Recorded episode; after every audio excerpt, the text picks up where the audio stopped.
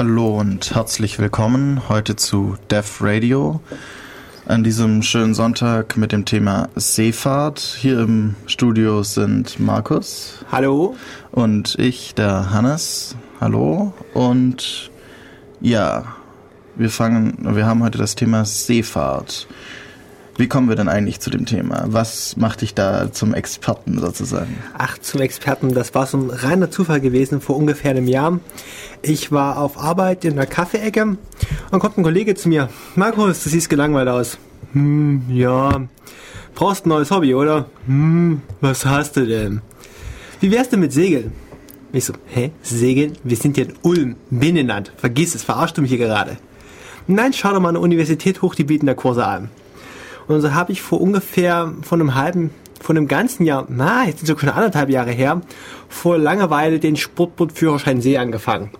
Ich wusste gar nicht, was auf mich zukommt und habe einfach damit angefangen. Ich gucke es mal an und mal gucken, was rauskommt. Ja, hört sich doch gut an. Dazu kommen wir vielleicht später dann auch noch, je nachdem, wie lange wir brauchen für den Rest der Sendung wie man dann eben zu dem Sportbootführerschein kommt. Du tust gerade so, als seien wir unkoordiniert. Im Prinzip kann man sagen, wir haben bei der Themenabsprache derartig viel gefunden, dass wir heute mal das Reden beschneiden müssen. Vermutlich, ja. Okay. Was hast du denn heute für Musik geplant? Ähm, das kommt drauf an. Zuerst mal haben wir Musik von Sidney Poma äh, von dem Album Him. Ähm, ja, und danach vielleicht dann noch ein bisschen was von Galzon, von denen wir schon öfters was hatten. Ja, Schauen wir mal. Okay. Cool. Ähm, fangen wir vielleicht mal ein bisschen an mit so Definitionen. Die sind ja immer ganz sinnvoll. Was ist eigentlich Seefahrt? Ja, vielleicht sollten wir erstmal definieren, was Wasser ist. Ist schwer zu sagen. Hm, da halte ich mich komplett raus. Wir könnten zum Beispiel mal über den Aufbau eines Schiffes reden. Oder die erste Frage, warum schwimmt eigentlich ein Stoff? Ja, da müssen wir ein bisschen in die Physik schauen. Und zwar ist das ganz einfach. Wenn ihr Wasser zur Seite schiebt, also Wasser verdrängt, werdet ihr aus dem Wasser herausgedrückt. Und das Ding heißt offiziell Auftriebsgesetz. Machen wir ein einfaches Beispiel. Ihr schnappt euch eine Colaflasche, Fassungsvolumen 1 Liter, kippt die Flasche aus, es ist noch Luft drin, schraubt die Flasche zu und drückt diese Flasche unter Wasser. Dann wird die Flasche einen Liter Wasser zur Seite schieben. Deshalb, plus, plus den, das Stück Plastik halt auch noch. Ja, so grob geschätzt. Ja. Also wird sie die Auftriebskraft von einem Kilogramm, nämlich das Gewicht des Wassers, das sie zur Seite geschoben hat, wieder nach oben gedrückt. Ab, also die Flasche drückt sich mit dem Kilogramm nach oben und hat noch ein bisschen Eigengewicht so von ein paar hundert Gramm, das sie wieder nach unten zieht. Also schwimmt sie halt mit sozusagen Kraft von, was weiß ich, 800 Gramm nach oben. Genau. Deshalb schwimmt die Flasche und deshalb guckt sie auch ein Stück aus dem Wasser raus. Sie schaut so viel aus dem Wasser raus, dass das Gewicht, das im Wasser ist, so viel Wasser verdrängt, wie die Flasche wirklich wiegt. Okay. Also, wir sehen, wenn man Wasser verdrängt, erreicht man Auftrieb. Das ist auch das Prinzip, wie ein Schiff funktioniert. Man hat einen großen, hohlen Rumpf, setzt ihn ins Wasser rein und wenn er Wasser zur Seite schiebt, dann wird er nach oben gedrückt. Ähm, witzigerweise müssen deshalb Boote nicht unbedingt leichter sein als Wasser. Man kann auch Boote aus Beton bauen. Ja, Sie müssen nur ähm, eine große Fläche oder was müssen Sie dann haben, damit das funktioniert? Also du brauchst ein großes Volumen und du musst bedenken, da Beton relativ schwer ist, ist es günstig, wenn du nebenbei noch eine kleine Oberfläche hast. Okay, also eine ähm, möglichst große Kugel. Genau. Bei der Kugel musst du aufpassen, die dreht sich wieder, was mich direkt noch zu Rumpfformen bringt. Im Prinzip hat man im Schiffsbau hm, zwei große Ideen, mit denen man ein Schiff schwimmen lässt. Das eine ist, wir bauen, also das Schiff muss generell so sein, dass es in Summe viel leichter ist als das Wasser, damit es aufgetrieben wird. Und andererseits ist da die Theorie, wir hauen ans Schiff unten so viel Ballast dran, dass die Unterseite wirklich unten schwimmt und auch wenn das Schiff mal zur Seite geschubst wird, dass die Unterseite wieder automatisch nach unten geht. Okay. Sogenannte gewichtsstabile Schiffe. Sie sind unten schwer und oben leicht und haben darum definiert, was unten und oben ist. Das erinnert vielleicht so, wer, wer die so, so irgendwelche Modellschiffe kennt oder so, auch ähm, keine Ahnung, zum Beispiel auch Playmobil-Schiffe oder solche Dinge, dann ähm, hat man ja oft auch unten so ein kleines Gewicht eben dran, damit es da richtig schwimmt. Mhm. Eine Sache, wo ihr das vielleicht kenn, äh, kennen könntet, sind so Rettungsschiffe, die bei hohem Seegang fahren müssen.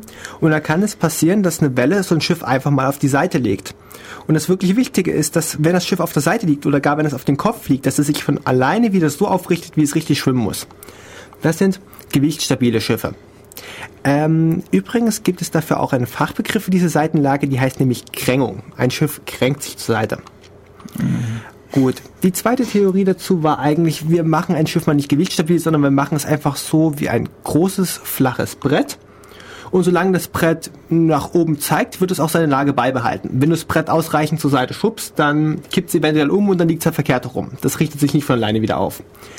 Allerdings braucht man dann eben nicht das Gewicht berücksichtigen, das dann ja auch wieder mehr genau. Auftrieb braucht und so. Du kannst, du kannst die Schiffe generell leichter bauen, du kannst ihre Form breiter bauen, die haben prinzipiell mehr Stauraum. Also je nachdem, was du fahren willst. Früher, wenn man den Atlantik überqueren wollte, konnte man nur gewichtsstabile Schiffe nehmen, weil halt die Gefahr groß war, dass sie umkippen. Ja, wenig später können wir noch auf die Segel kommen. Also das war jetzt erstmal Bootsrumpf und warum schwimmt das Schiff. Okay. Was ist eigentlich ein Schiff? Also, oder was ist ein Boot? Oder kannst du da irgendwie was sagen, so ein bisschen? Oder was ist, ja. Nach dem, was ich beobachtet habe, hast du einerseits einen Rumpf und andererseits irgendwas dran zur Fortbewegung. Zur Fortbewegung kannst du dran haben ein Segel oder halt eine Schraube. Also eine Schraube sieht aus wie ein Propeller, der unter Wasser ist. Mhm. Und irgendwas zum Steuern. Okay, zu Antrieb kommen wir nachher nochmal ein bisschen ja. Oder, beziehungsweise können wir auch jetzt gleich machen eigentlich. Ja. Wie, also wir haben irgendwie ein Stück Holz, Metall, was auch immer, das hat eine gewisse Form, damit es im Wasser richtig rumliegt, damit wir irgendwie draufstehen können oder ja. so. Und dann haben wir jetzt irgendwie eine Art noch Antrieb, weil sonst hängt es halt im Wasser und wird irgendwie von der Strömung mitgetrieben. Da können wir einen netten Vergleich machen. Wenn ihr ein Auto auf der Straße fahrt, dann habt ihr dort ein festes Stück Asphalt. Es muss nicht das Auto sein, es kann auch das Fahrrad sein und ihr schiebt euch entgegen dem Asphalt vorwärts. Im Wasser ist das jetzt alles ein bisschen kritischer, weil äh, Wasser ist keine steife Fläche, sondern Wasser kann sich bewegen. Das heißt, obwohl euer Schiff am gleichen Fleck Wasser steht und sich das Wasser bewegt, kann sich euer Schiff mitbewegen. Beispiel, in dem Fluss kann man nicht einfach so parken. Ja. Euer Schiff wird einfach abgetrieben. Okay. Ähm, Fortbewegung im Wasser funktioniert mit Hilfe von Motoren und Schrauben. Wenn ich Wasser nach hinten rausschiebe, bewege ich mich selbst nach vorne. Dabei muss ich aber immer eben das Wasser auch noch mit bewegen und muss dann halt hoffen, dass das Wasser sich langsamer in seiner Gesamtheit bewegt als das Schiff. Ja, okay, wir fangen mal langsam an. Wir, wir gehen mal davon aus, wir haben einen ganz einfachen See. Das Wasser steht. Und ihr kennt das jetzt vielleicht vom Schwimmen. Man schiebt die Handfläche nach hinten, die Handfläche schiebt das Wasser nach hinten und deshalb schiebt sich mein ganzer Körper im Wasser nach vorne. Aktion und Reaktion. Genau. So. Die Impulsgesetz. Das ist ähm, auch der, das große Geheimnis, wie sich ein Schiff vorwärts bewegt. Ähm, beim Schiff habe ich jetzt halt äh, keine Handfläche oder, oder kein Ruder, das Wasser schiebt, sondern ich habe eine Schraube. Die Schraube dreht sich und weil sie wie ein Flügel geformt ist, schiebt sie Wasser nach hinten und dabei schiebt sie das Boot halt nach vorne. Das funktioniert aber eben immer noch nur, weil das Wasser sozusagen in sich als große Menge, als See oder so zu träge ist und deswegen einen gewissen Widerstand bietet. Weil sonst genau. würde das Wasser ja, wenn ich irgendwie durch die Luft drücke, dann drücke ich halt die Luft weg, aber nicht mich weg, normalerweise. Oh, ähm, stimmt, habe ich ganz vergessen. Es gibt ja noch so Luftkissenboote, ähm, hat man besonders in tropischen Gewässern. Die sind auch so, ähm, die sind formstabil. Das heißt, die haben ganz, ganz wenig Tiefgang und die fahren mit dem Propeller. Sie drücken Luft weg, um sich, um sich durchs Wasser zu bewegen. Ja. Also das Prinzip ist einfach, ich schiebe irgendwas weg, um mich selbst in eine andere Richtung zu bewegen. Das ist auch das gleiche Prinzip, wie es ein Segel hat. Ähm, das, Segel, das Segel lenkt den Wind um und lenkt den Wind in eine andere Richtung, damit sich das Boot vorwärts bewegt. Okay, also man nutzt dann eben da, ja, bei dem Wind ist ja nicht mit, die Luft ja nicht mehr irgendwie so halt etwas, das ich einfach wegdrücken kann, sondern ich, ich habe ja, wenn man jetzt irgendwie schon mal bei Wind Fahrrad gefahren ist, dann hat man ja eben, spürt man ja den Druck vom Wind und genau. den nutzt man dann eben aus. Ah, das mit dem Fahrradfahren ist ein schönes Beispiel. Also, wenn ihr Fahrrad fahrt, habt ihr ja die Reifen vom Fahrrad fest auf dem Boden. Das entfällt auf dem See. Aber ihr spürt auch den Gegenwind. Und genauso was hat man im Wasser auch. Wenn sich Wasser bewegt, dann dann wird halt auch dein Boot mit bewegt. Wenn Wind geht, kann der auch dein Boot durchs Wasser schieben. Deshalb spricht man sozusagen von Fahrt durchs Wasser. Wie bewege ich mich in Abhängigkeit von einem festen Fleck Wasser, der sich mit mir mitbewegt, und Fahrt über Grund. Ach so, okay. Du kannst die beide jetzt auseinanderhalten oder muss ich das nochmal erklären? Ähm, vielleicht erklär es nochmal. Ich glaube, ich weiß, was gemeint ist, aber. Ich äh, gebe mir mal einen Hinweis mit der Frage, denn. Mh, Ja, ähm, ja, was ist Fahrt über Wasser und was ist eben Fahrt über Grund? Also, ähm, mal wie angenommen, messe ich das, oder? mal angenommen, du bist mit deinem Paddelboot auf einem Fluss, sagen wir mal dem Rhein, und du paddelst einfach nicht. Dann fließt der Rhein ganz, ganz langsam Richtung Meer und dein Boot bewegt sich mit dem Fluss mit. Das heißt, du hast ähm, keine Fahrt über Wasser, aber Genau. Fahrt über Grund. Genau, dein Okay. Boot bewegt sich mit dem Wasser mit. Du bist äh, offiziell immer am gleichen Fleck. Wenn du neben dir einen Eimer reinschmeißt, der wird genauso schnell mittreiben wie du. Aber die, ähm, die absolute geografische Position verändert Genau. sich halt. Und das ist halt das Wichtige dran, dass ich Wasser bewegen kann, habe ich auf einem Schiff einen anderen Anhaltspunkt. Ich schaue nicht danach, wie genau bewege ich mich absolut zum Untergrund, sondern wie bewege ich mich zum Wasser. Da kommen wir besonders beim Segeln und beim Wind nochmal drauf. Ja, okay. Ähm, haben wir jetzt so grob die Definitionen abgehandelt. Du hast zwar vorher immer noch nicht gesagt, was Seefahrt ist, da bist du ausgewichen, aber wieso heißt es eigentlich fahren? Fällt mir gerade noch ein. Wie würdest du es denn in den See treiben? Ich weiß nicht. See, See, See, fortbewegen. Ja, es ist Ja, also- blöd, also. Genau, also, äh, also Fahren ist doch ist eigentlich eine willkürliche Fortbewegung. Man leitet ja auch Luftfahrt ab. Ja, stimmt auch wieder. Luft. Aber da fliegt man. Äh, man, man fährt mit einem Ballon und der Ballon hat das Stimmt. gleiche Prinzip. Der Verdammt. Ballon, der, der Ballon arbeitet genauso. Er verdrängt Luft und gewinnt dadurch Auftrieb. Und er fährt offiziell. Und er fährt im, äh, im Wind, der ihn halt treibt. Genau. Okay. Ah, Ja. Okay. Ich glaube, wir sollten erstmal ein bisschen Musik einschalten. Ja, das würde ich jetzt auch sagen. Ähm, und dann, ja, hören wir uns in einer Weile wieder.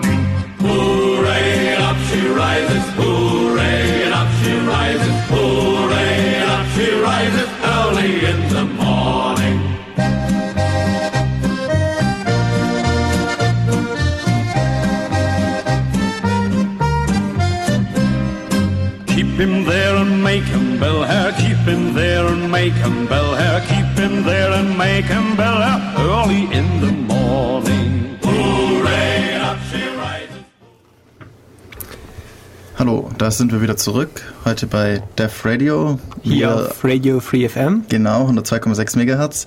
Ähm, wie ihr an dem Lied gehört habt, geht es um Seefahrt, um betrunkene Seeleute oder wie auch immer.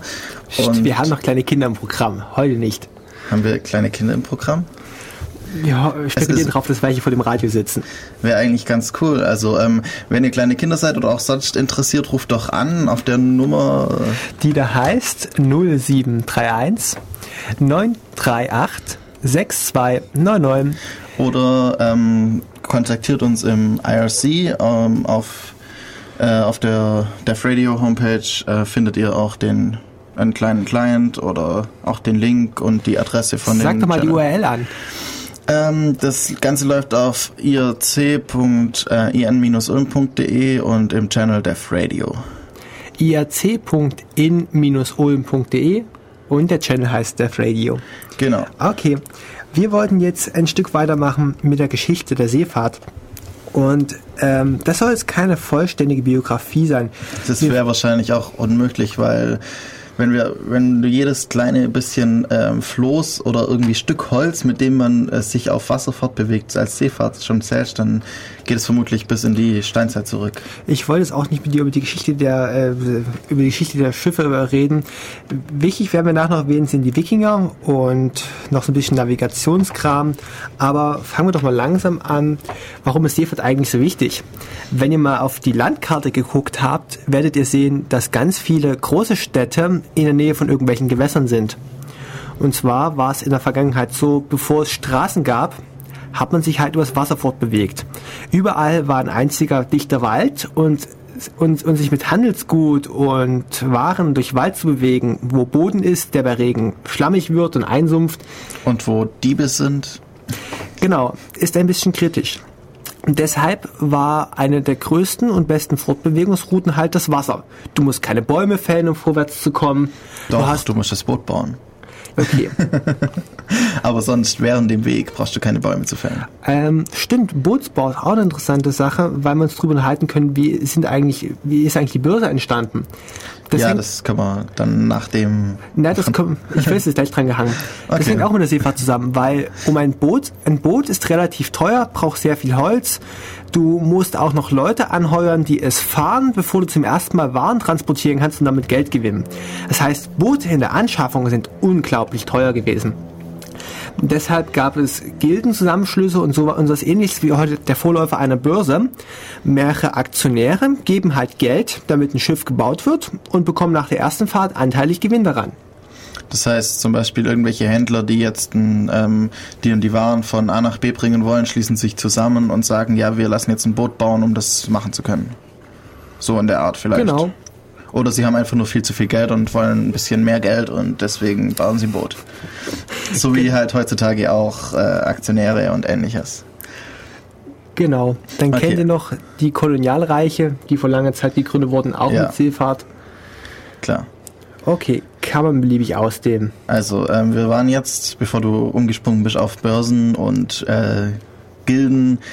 Ähm, was ist jetzt nochmal, also wir haben ein, viel Wald und dazwischen Fluss und deswegen ist das ganz toll, weil wir brauchen uns keine Straßen bauen, weil die gibt's ja schon. Das Tolle ist auch, ähm, so ein Boot kann unglaublich viel tragen. Wenn du irgendwas auf so ein altes Pferd drauflädst, das bricht nach 200 Kilogramm zusammen. Ja, und selbst mit einem Wagen bricht's nach einer Tonne zusammen. Im Spätestens. Wasser bekommst du unglaublich große Frachten weg. Du bekommst tonnenweise was davon. Das ist natürlich, ähm, da rentieren sich dann auch nachher wieder die Investitionskosten des Schiffbaus an sich, bis man das Boot mal hat oder das Schiff in dem Fall. Genau. Okay. Das heißt, wir haben, äh, äh, zum Beispiel ein Beispiel, was man heute noch in großen Mengen transportiert, sind Öl. Öltanker laden mehrere hundert Tonnen und das würdest du auf dem Landweg niemals fortbewegt bekommen. vor allem ähm, auch nicht von Saudi-Arabien nach Amerika auf dem Landweg. Genau. Ja, okay, und mit Flugzeug wäre es auch ein bisschen blöd, würde ich mal sagen. Was ja die, der Ersatz, die Ersatzroute ist. Stimmt. Würde ich dir klar zustimmen. Okay, dann ähm, mag ich mal so ein kleines Event festmachen. Ähm, ähm, wenn man handeln will, und Handel hat sich aber besonders im Mittelmeer ausge ausgebaut, ist es wichtig, dass man weiß, wo man ist, weil man ja weiß, wo der Handelspartner sitzt. Das heißt, man braucht irgendwie sowas wie, komme ich von A nach B, Navigation. Und da war es besonders wichtig, dass Karten entwickelt wurden. Und irgendwann war es mal wichtig, dass man nicht nur nach den Sternen gucken konnte, sondern auch, dass man nach der Sonne gucken konnte und schätzen kann, wo bin ich denn jetzt ungefähr im Meer und in welche Richtung will ich weiter. Ich habe da gerade ein Bild im Kopf, das ich jetzt schwer darstellen kann. Beispiel, wenn du früher äh, im Mittelmeer von, äh, ich gebe anstatt im Meer, wenn du von Venedig nach Kaka- Karthago wolltest, musstest du anfangs komplett außen rundherum segeln, weil du dich sonst Am irgendwo, Rand entlang. Genau, weil du dich sonst irgendwo im Meer verirrt hättest. Ja. Das hat Wege unglaublich lang gemacht. Und in dem Moment, als man Kartenmaterial hatte, als man seine Position schätzen konnte, ist man so Pi mal Daumen in die Richtung losgefahren. Und wenn man das erste Mal auf ein Stück Land getroffen ist, hat man geschätzt, wo ist man jetzt ungefähr und muss ich jetzt nach links oder nach rechts weiterfahren. Und da war ein wichtiges Event. Ganz früher hat man nur nach den Sternen navigiert. Man wusste nur bei Nacht, wo man eigentlich ist. Bei Tag hatte man keinerlei Orientierung. Und das erste Volk, das in der Lage war, nach der Sonne zu navigieren, waren die Wikinger gewesen. Wikinger, die alten Hautraufs und Seefahrerstämme und bekannt für ihre Longboats, wollte ich jetzt auch nicht weiter darauf eingehen. Interessant ist nur, die haben damals ein Messgerät hervorgebracht, das kennt man heute noch als den Sextant. Der Sextant ist ein Gerät, das den Winkel zwischen Sonne und Horizont misst. Wenn man dazu ähm, ihr werdet vielleicht festgestellt haben, dass im Sommer, im Juni, Juli, August die Sonne viel, viel höher steht, mittags um 12, als im Winter, im Januar, mittags um 12.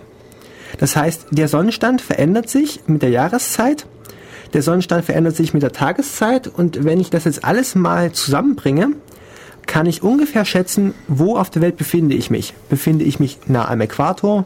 Befinde ich mich nahe dem Nordpol? Und wenn ich das viel, viel präziser mache, dann kann ich meine Position auf der Karte schätzen. Okay. Das heißt, der Sextant ähm, bestimmt welches, was war das? Ähm, Breitengrade? Mit dem Sextant misst du einfach nur den Winkel zwischen Sonne und Horizont. Ja, und mit und- Umrechnungstabellen kannst du dann deinen Breitengrad ausrechnen. Also das, was wir wären auf 42? Nee, ich weiß nicht mehr, wo wir waren. Ich Ungefähr. muss jetzt auch komplett passen. Ja, also ähm, GPS nachschauen, das sagt euch, wo ihr seid. Genau, damit kann man die Breitengrade bestimmen. Das geht mit der Sonne relativ einfach und das kann man auch mit mechanischen Messgeräten machen. Die Längengrade zu bestimmen ist ein bisschen komplizierter. Denn wie, denn wie genau möchtest du eigentlich ein Lenkrad ausrechnen? Mach mal ein Beispiel. Du fährst jetzt von, also ähm, ich würde dir jetzt die Augen verbinden und dich nach sechs Stunden Flug irgendwo rauswerfen und du möchtest wissen, wo bist du jetzt ungefähr? Du hast das große Glück gehabt, du hast deine Armbanduhr dabei gehabt, als ich dich, als ich aus Deutschland geklaut habe und hast es festgestellt, huch, es ist plötzlich morgens um vier und die Sonne geht auf. Okay. Und dann kannst du ungefähr schätzen, wo ich dich abgesetzt habe. Die Sonne geht früher auf, die Erde dreht sich von West nach Ost. Ja. Wie Das wir alle heißt- aus 80 Tage um die Welt wissen. Das heißt, ich habe dich jetzt irgendwo im Osten ausgesetzt, du könntest jetzt irgendwo, irgendwo in Sibirien sitzen oder vielleicht auch schon in China. Also man braucht für die Längengradbestimmung eine relativ genaue Uhrzeit. Ähm, jetzt werdet ihr wissen, dass früher ganz, ganz frühe Uhren einfach nur Pendel hatten und das Pendel schwingt halt und es wird gezählt, wie oft es schwingt. Das ist jetzt ein bisschen problematisch, weil so ein Schiff einfach mal schaukelt und dabei das Pendel manipuliert. Da hatten die Engländer irgendwann mal einen Wettbewerb ausgeschrieben, wer denn die besten Uhren baut, die für Schiffe tauglich sind. Und da hat man angefangen, dass man Uhren mit zwei Pendeln hat, die gegeneinander schwingen. dass man ganz andere Konstrukte aufbaut. Also man braucht auch einfach viel genauere Uhren. Ja. Heutzutage ist es ja kein Problem. Man hat halt einen Quarz, das schwingt. Das verändert sich auch nicht, wenn äh, irgendwie jetzt die Uhr rum und umschwingt. Also für alle Leute, die mit Quarz und Schwingung nicht vertraut sind, heutige Uhren funktionieren so wie Pendeluhren damals. Man zählt einfach, wie oft das Pendel schwingt. Wenn das Pendel 60 Mal geschwungen hat, ist die Minute um. Wenn es 3600 Mal geschwungen hat, ist ungefähr eine Stunde vorbei. Und heute zählt man halt nicht die Pendel, sondern heute hat man einen Stein, das sogenannte Quarz, da legt man Strom an. Und so wie der Stein halt den Strom verändert, das zählt man auch. Genau. Das schwingt dann sozusagen hin und her und halt irgendwie ein paar tausend Mal pro Sekunde und deswegen ist es relativ genau. Jupp. Und dann kann man zur Not, wenn man noch will, das Ganze natürlich mit einem Funksignal von einer Atomuhr oder so abgleichen. Gut, wir driften wieder weg. Okay. Lass uns mal kurz die Ja. Geschichte zusammenfassen. Also wir hatten jetzt die Wikinger genannt. Im Prinzip kann man sagen, auch im Mittelmeer hat sich ein reger Handel ausgebildet. Die Griechen, die Römer, die Karthager, die, die Phönizier, also alle Völker am Meer haben irgendwo hochentwickelte Seefahrt gehabt. Interessant sind hier nochmal die Griechen. Ihr kennt bestimmt mindestens aus den Asterix und Obelix Filmen diese alten Rudergaleeren. Das waren dann aber Römer, oder nicht? Ähm, alle hochentwickelten Völker hatten das. Ja. Ähm, hier interessant sind wieder mal nur die Griechen, weil die Griechen haben an dem Ruderboot ein bisschen was gebastelt. Wenn ihr schon mal gerudert habt auf so einem richtigen Sportruderboot, werdet ihr feststellen, das Boot ist so klein, da passt man kaum in den Po rein. Und irgendwie der Sitz, auf dem man sitzt, der ist auf Rollen festgemacht. Und damit man rudern kann, hat man zur Seite zwei Eisenstangen, die sogenannten Ausleger, wo die Ruder dran festhalten. Und man rudert eigentlich, indem man mit dem Sitz, auf dem man sitzt, nach vorne und nach hinten rollt. Ja. Und sich dann noch ein bisschen mit dem Oberkörper bewegt. Genau. Aber der Großteil der Kraft beim Rudern kommt aus den Beinen. Und das wussten schon die Griechen zu nutzen und haben halt bewegliche Sitze für ihre Ruderer gehabt. Okay. Das wusste ich auch nicht. Interessant. Okay, das heißt, wir haben jetzt ähm, ja so ein bisschen Geschichte früh die ähm, als Handelsstraßen eben, weil überall sonst Wald ist und da kann man schlecht durch. Und auch am Mittelmeer eben die Entwicklung von dem, wir, reis, äh, wir segeln nur am, Ra äh, am Land entlang Genau. hin zu, ähm, wir können jetzt navigieren und können unsere Position wenigstens ungefähr bestimmen. Genau so ungefähr nach dem Prinzip, wir fahren mal drauf los und wenn wir Land gucken, Land sehen, dann schätzen wir mal, wo, wo wir sind. Ja, wir wissen ja auch, wir haben vermutlich auch einen Kompass dabei und wissen, wir fahren jetzt halt mal nach Osten. Das war die Zeit, zu der gab es noch keine Kom Wie heißt man jetzt von Kompass? Kompasse? Weiß ich nicht. Okay, gab's das noch nicht? Dann, Den Kompass gab es erst so mit Zeiten Kolumbus. Müsste ich mal nachschauen. okay, dann haben wir halt noch keinen Kompass, aber wir, wir können halt mal sagen, ja, also hier ist der Hafen und wir fahren mal in die Richtung aus. Wobei man sagen müsste, selbst wenn du einen Kompass hättest, ist es verdammt schwer abzuschätzen. Wir kommen nachher noch Ja, beim Segel natürlich. drauf, weil selbst wenn du wenn du jetzt versuchst, Richtung Sonne zu fahren und hast Wind von der Seite, dann weißt du nicht, ob dich der Wind klammheimlich seit, seitlich durch, Wa- langsam und deutlich. Du weißt nicht, ob dich der Wind klammheimlich seitlich durch das Wasser durchschiebt. Ja, wird er vermutlich auch tun. Das heißt, du kannst nicht mal abschätzen, ob du in die Richtung fährst, die du auch schaust. Ja, das stimmt. Man hat dann so ein, ähm, so eine Verschiebung drin, die man gar nicht bemerkt und dreht, ähm, Genau. also macht eher so, ein, so ein eine bogenförmige Bewegung zum Ziel vermutlich. Wir könnten nachher noch über die Regatta reden. Da habe ich das nämlich zum ersten Mal gemerkt, dass wenn du plötzlich Versatz durch den Wind hast, du überlegen musst, äh, wo bitte nach der nächsten Wende der Wind herkommen wird und in welche Richtung er dich schieben wird. Okay. Da kommen wir nachher mal Ja. drauf. Okay, wir haben noch ein bisschen was bei Geschichte hier stehen. Äh, was hatten wir denn noch mit Atlantik? Die alten, die, die Atlantiküberquerung, alten oder? Atlantiküberquerungen. Also, ihr wisst ja, dass man den Seeweg nach Indien gesucht hat. Die hatten wir es schon, man hat schon Händler über Land geschickt, aber Land war nicht so beliebt. Weil Land, da muss man durch die Wüste und da gibt's Räuber und dann bekommt man wieder nicht allzu viele Waren weg und die Kamele machen schlapp. Überhaupt, es gibt Bereiche, da kommt man nur mit Kamelen vorwärts und welche, da braucht man Pferde. Das kann man viel einfacher machen, wenn man das alles über Wasser machen könnte. Also suchen wir mal den Seeweg nach Indien. Ähm, um nach Indien zu kommen, wenn man keine Ahnung hat, wo es eigentlich liegt, ist ziemlich kompliziert. Wir fahren einfach mal ins Blaue rein und hoffen, dass wir das Richtige treffen. Das war ja so das Prinzip von Kolumbus. Ja. Kolumbus ist über den Atlantik, also war Portugiese, richtig? Mm, Ich glaube, ja. Er war, war Portugiese im Auftrag der spanischen Krone? Jetzt ohne Irgendwie Gewehr. so, ja. Eins von beiden. Schaut bei Wikipedia oder in einem anderen vertrauenswürdigen äh, äh, Wissensmagazin nach. Und ähm, er ist halt mit drei Schiffen aufgebrochen. Ähm, dass es relativ schwer ist, über den Atlantik zu kommen, da kommen wir gleich bei Segeln drauf. Das sollten wir jetzt am besten gleich machen, oder? Ähm, ja, ja, können wir machen. Äh, um die, Ja, um wir die wirkliche Herausforderung einer Atlantiküberquerung zu verstehen, muss man mal bedenken, wie schwer es war. Also der Atlantik ist relativ groß. Und damit Ruder rüberkommen ist eine verdammt doofe Idee, weil du nicht Leute hast, die so viel Kraft haben. Du müsstest auch für die ganzen Leute, die ständig rudern, Proviant mitnehmen. Ziemlich viel Proviant, weil die müssen ja den ganzen Tag arbeiten. Also zwölf Stunden lang rudern, zwölf Stunden lang schlafen. so ja, wie jetzt schlafen. Das Boot muss sich, das Boot wird durch den Ja. Wind zur Seite gedrückt, das heißt, es gibt keine Pause. Du fährst die ganze Zeit durch. Ja, ja, nee, äh, ich meine ja, die eine Besatzung schläft zwölf Stunden, während die andere zwölf Stunden rudert. Jetzt hatten wir aber schon ein schönes Beispiel. Du brauchst jetzt irgendwie, um dein Boot vorzubekommen, einen Schichtbetrieb. Du musst irgendwas planen. Du brauchst Leute, die bei Nachtarbeiten. Bei Nachtarbeiten schlafen eigentlich die meisten ein. Du brauchst schon wieder Teammotivation. Trommeln und so. Ähm, ja, äh, stimmt. Es war bei Ruderbooten auch bekannt, ähm, dass man trommelt. Das, Vor allem auch wegen dem Rhythmus. genau. Das nächste Wichtige ist eigentlich, mh, wenn du so auf dem Atlantik, ja, da kann ich direkt mal die, die, die Geschichte von einem Arbeitskollegen erzählen. Der hat schon mal den Atlantik überquert, um ein Boot in die Karibik zu bringen. Er hat gemeint gehabt, so die ersten paar Wochen, da fährst du Richtung Äquator, mit die Winde richtig stehen und jeden Tag hast du den Wind um die Ohren und die Wellen und dann kommen wieder Kreuzwellen, die übers Boot schlagen, du bist einfach nur pitschenass. Ständig eine Scheißwetter und denkst dir, Herrgott, lass mich doch einfach in Ruhe, womit habe ich das verdient? Und wenn du dann endlich mal in, wenn du endlich mal in Äquatornähe bist, die Sonne den ganzen Tag stabil, dein Wind steht, du fährst mit Wind von hinten, das heißt, du merkst fast gar nicht, dass der Wind geht. Die Wellen kommen auch von hinten, aber weil du dich nach vorne bewegst, sind die auch nicht viel schneller. Du guckst zur Seite raus, es ist praller Sonnenschein. Oh, guck mal, da kommt eine Welle vorbei. Drehst dich zur anderen Seite, du guckst bis zum Horizont, nur blau, nur Sonnenschein. Hoch, da kommt ja noch eine Welle vorbei. Du guckst nach hinten, blauer Horizont, Sonnenschein. Ich glaube, es kommt gerade noch eine Welle an. Und das wirklich Wichtige auf dem Boot, du kommst auch nicht weg, du bist einfach nur eingesperrt. Es ist auch nicht so, dass man einfach mal im Ozean schwimmen könnte, denn Ozeanschwimmen, das ist nicht so wie Schwimmbad. Das ist salzig, es ist schmutzig, es ist irgendwie kalt, es gibt Wellen.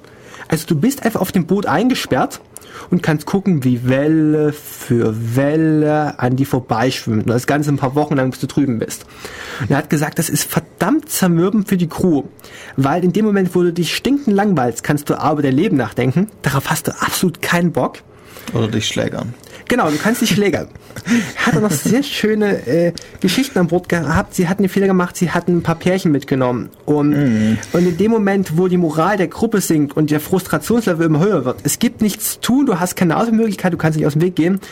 Was so, das hat schon einige Beziehungen zerspalten Das und andere neu aufgebaut, so ganz spontan bei der Atlantiküberquerung. Also Atlantik zu überfahren ist verdammt zermürbend für die Moral. Muss ich mal machen. Ähm, nimm keine guten Freunde mit. Nein, nein, nein, irgendwelche. Alleine. nein, alleine ist, glaube ich, noch schlimmer, als selbst wenn du deine besten Freunde dabei hast, die nachher deine größten Feinde sind. Ist alleine nachher trotzdem schlimmer. Ähm, deshalb war es auch wichtig, man hatte auch auf alten Booten, man hatte Musikanten dabei, man hatte Köche dabei, einfach nur um die Moral der Gruppe aufrechtzuerhalten. Okay. Es ist Wir hatten aber vorher auch noch ein tolles Lied. ja, das da to the? Drunken Sailor. ähm, so meine persönlichen ersten Eindrücke aus der Seefahrt. Der Alkoholkonsum ist abnormal hoch. Okay. Da halte ich mich jetzt einfach mal aus. ja, okay. Das war schon Kommentar genug sozusagen. So, ich habe jetzt beim Thema Atlantiküberquerung gesagt, wir fahren Richtung Äquator. Ähm, einerseits ist es so, wir hatten jetzt davon ausgegangen, wir segeln. Wir lassen uns durch den Wind vorwärts treiben. Die nächste coole Frage ist ja, also wenn ich jetzt von, wenn ich jetzt von Hamburg nach, nach, nach New York will, dann wäre ja die kürzeste Route so fast die gerade. Das heißt, was will ich eigentlich am Äquator? Ja, das stimmt. Ähm, ihr kennt doch das alte Spiel, woher kommt eigentlich der Wind? Also Wind entsteht dann, wenn es Orte gibt mit viel Luft und Orte mit wenig Luft, dass die Luft einfach anfängt zu strömen. Wissenschaftlich ausgedrückt heißt das Ganze Luftdruck und Luftdruck entsteht dann, wenn die Sonne scheint. Die Sonne erwärmt unterschiedliche Flecken auf der Erde unterschiedlich stark. Die Luft dehnt sie aus und es entsteht Wind. Das Ganze wird jetzt am Äquator interessant. Am Äquator ist es so, dass die Sonne fast senkrecht einscheint. Und zwar ja wirklich richtig senkrecht. Und sich damit der Ort relativ stark erwärmt. Das heißt, am Äquator steigt die Luft auf, sie steckt eine richtig hohe Höhe, wird weiter aus, aufgewärmt und sie breitet sich zur Seite aus. Sie fließt dann, sie fließt dann vom- Äquator aus sogar bis hin zum Mittelmeer, kühlt sich dort ab, sinkt wieder runter und geht über die Wüste wieder zurück. Das heißt, im Äquatorumfeld hast du gleichbleibende Winde jeden Tag, auf die du dich verlassen kannst. Deshalb, um von hier über den Atlantik zu kommen, ist es wichtig, dass du diese Winde hast. Du bist damit viel, viel schneller als auf der geraden Route, weil du dich jeden Tag darauf verlassen kannst. Du hast meist Halbwind, kommen wir nachher noch drauf. Wegen die, der Erddrehung, oder? ähm, pardon, der Halbwind heißt, du hast als den Wind von der Seite.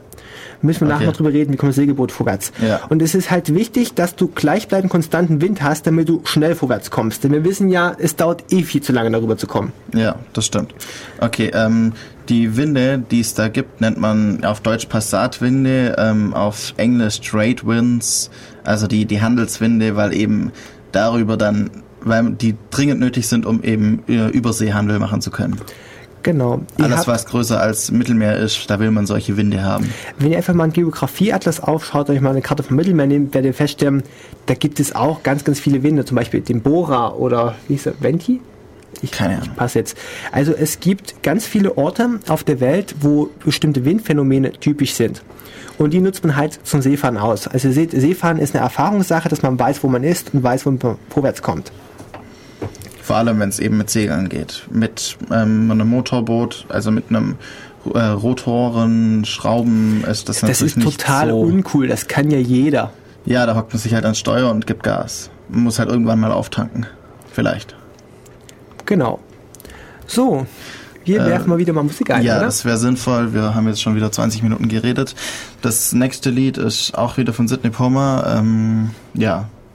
Also das vorher hieß Heaven, Being in Heaven und das heißt jetzt Death, Just Let Me Go. Schauen wir mal, wie es ist.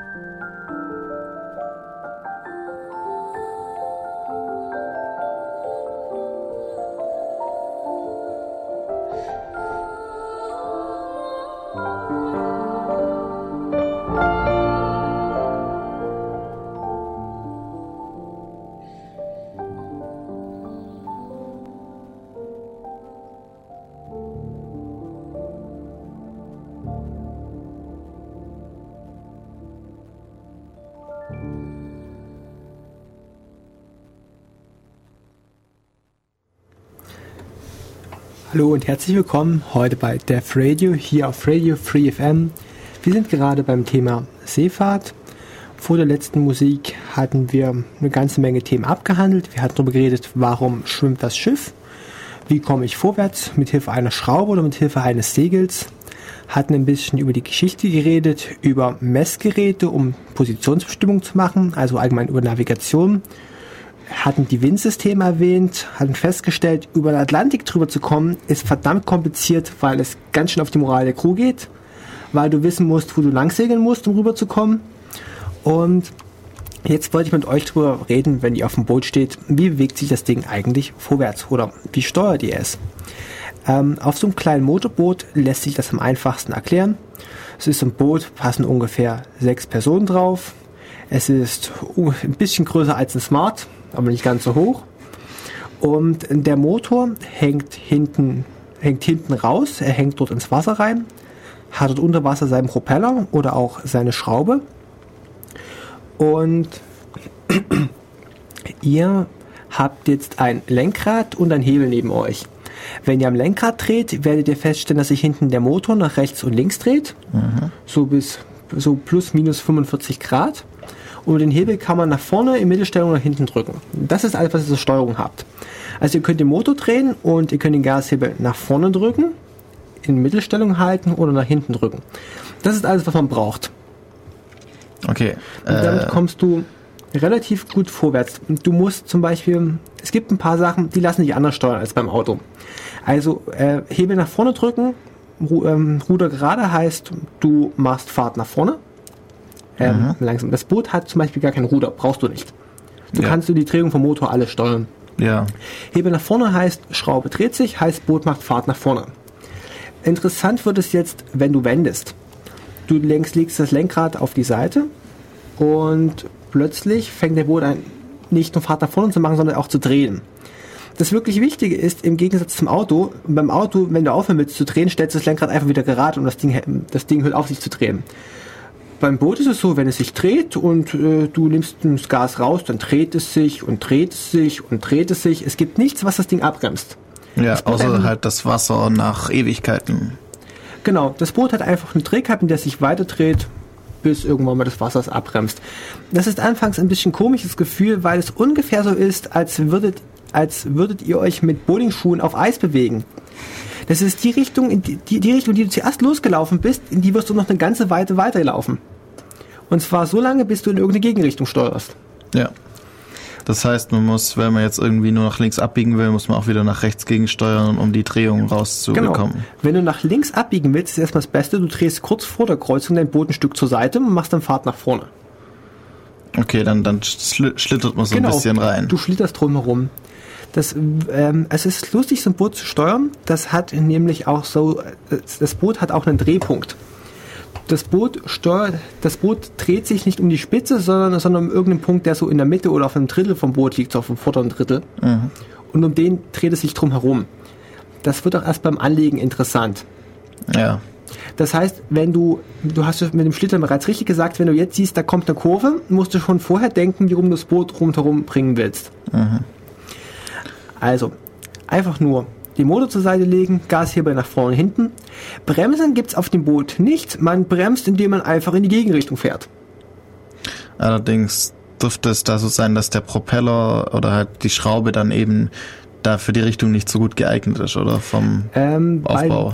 Bei, bei dem Außenborder, ähm, jetzt habe ich schon das Fach von dem Mund genommen, wenn der Motor draußen hängt, ist es egal, in welche Richtung du fährst. Okay. Das wird erst kompliziert, wenn du eine starre Schraube hast und ein Ruder. Kommen wir vielleicht nach dem Segel nochmal drauf. Ja, okay. Das also, heißt, das ist, das ist so ein Boot, mit dem ich halt irgendwie, ja, das, was ist, wenn ich, wenn ich noch ein bisschen kleineres Boot habe, eigentlich ein Ruderboot, an dem ich einen Außenbordmotor eben dranhänge. So, wo ich hinten dran sitze und dann mit der Hand steuere. Da gibt's ja auch nur irgendwie Gas und kein Gas und. Ja, das habe ich letzten beobachten können. Du hast du halt einen Hebel in der Hand.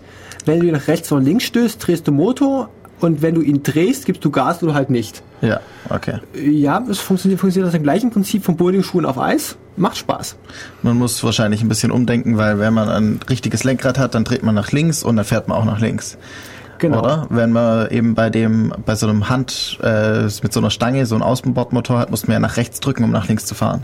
Ah, da kommen wir nachher drauf. Also, ähm, machen wir es gleich. Es gibt im Prinzip zwei, es gibt zwei Systeme, die, die sich durchgesetzt haben zum Lenken. Das eine ist, du hast so eine Art Lenkrad in der Hand, das drehst du und das dreht entweder dein Motor oder bei größeren Schiffen halt ist der Motor, ist, ist, der, ist die Schraube steif und du drehst hinten ein kleines Brettchen, das Ruder, das das, Wasser dann- ablenkt. Genau. Oder das andere So ein Prinzip- bisschen wie das äh, Quer Seitenruder von einem Flugzeug oder so. ähm, genau. Das Seitenruder. Ja, stimmt, das wird es eigentlich sehr gut beschreiben. Wenn ihr euch mal ein Flugzeug anguckt, hinten so diese, diese Spitze, die nach Die oben hat. Finne oder wie auch immer man das nennen will. Genau. Die, die kann man nach links und rechts neigen und damit die Luft ablenken. Genau. Gleiches Prinzip auch beim Ruder. Ähm, das andere, eine andere Möglichkeit, im Ruder zu steuern, ist die sogenannte Pinne. Und zwar ist es so, euer Ruder hängt hinten draußen im Wasser und ihr habt jetzt einfach einen langen Besenstiel dran, den ihr nach links und nach rechts schieben könnt und damit dreht ihr halt die Pinne. Okay. Das ist dann eher so das Prinzip von dem Außenbordmotor, den ich mit der Hand direkt mit der Stange steuere, ist dann eher die Steuerung von der Pinne eben. Ähm, Also f- von der Idee her. Also die Idee, um überhaupt zu steuern, ist, ihr dreht irgendwas und zum, und zum Drehen gibt es zwei Werkzeuge, entweder, entweder ein Steuerrad oder halt eine Pinne. Okay. Ein. Also ist die Pinne nur der Stock, oder? Genau, Okay. die Pinne ist nur der Stock. Okay. Dann haben wir jetzt das soweit, also können wir jetzt eigentlich alle so ein Fahrzeug irgendwie bedienen, grob. Ähm, das solltest du mal machen, das an- und ablegen lassen, lass jemand Erfahrene machen, auf dem Wasser ein bisschen damit rumschlittern, kannst du problemlos. Und im Hafen ein paar Höflichkeitsregeln einhalten. Erstens, Motorboote machen viele Wellen. Und es gibt Leute, die wohnen auf ihrem Boot. Und es ist nicht schön, wenn es einfach aus dem Nichts ins Schaukeln gerät, wenn du im Hafen stehst. Das andere ist, ein Motorboot stinkt ganz schön und macht Krach. Okay, also fahrt lieber Segelboote. Aber wie fährt man jetzt ein Segelboot oder wie fährt das Segelboot und wie steuert man das? Und ja, Okay, ähm, du musst mir sagen, wann ich mal über die Evolution der Segelboote reden muss. Evolution der Segel. Also, Segelboot fahren ist eigentlich ganz einfach. Ähm, ihr habt einerseits das Boot. Das Boot steht im Wasser und damit es sich nicht allzu, allzu stark zur Seite schieben lässt, hat es unten dran, wie erklärt man es am besten, es hat ein Schwert dran. Ähm, dieses Schwert ist einfach so wie ein Brett im Wasser und es zeigt mit der schmalen Seite nach vorne und hinten und mit der, ein Surfbrett, das nach unten ins Wasser rein zeigt und Genau. die Fläche, auf der man normalerweise steht, zeigt in Fahrtrichtung sozusagen. Das Ding heißt einerseits Schwert, das ist wichtig, damit euer Boot nicht allzu stark zur Seite geschubst werden kann, sondern nur nach vorne und hinten. Dann hast du hinten dran ein Ruder. Damit kannst du Wasser ablenken und du kannst dein Boot drehen.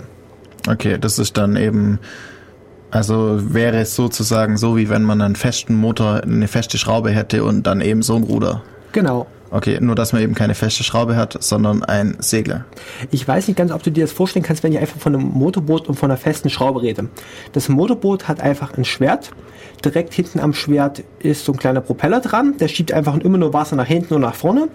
Und hinter diesem Propeller ist jetzt halt das Ruder, dass es Wasser ablenken kann, nach links oder nach rechts. Ja. Okay.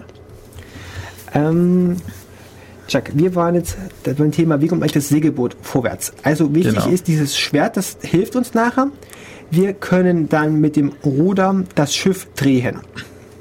Wir können ein Schiff nur dann drehen, ähm, wenn sich das Schiff bewegt. Wenn wir Fahrt durchs Wasser haben, kann das Ruder Wasser ablenken. Ab dann sind wir Ja, steuerfähig. genau. Wenn wir stehen, dann können wir auch nicht steuern. Ja, dann drücken äh, wir halt mit dem Ruder irgendwo im Wasser rum und ja. Das Ruder drückt, das Ruder drückt kein Wasser zur Seite, sondern es dreht sich nur.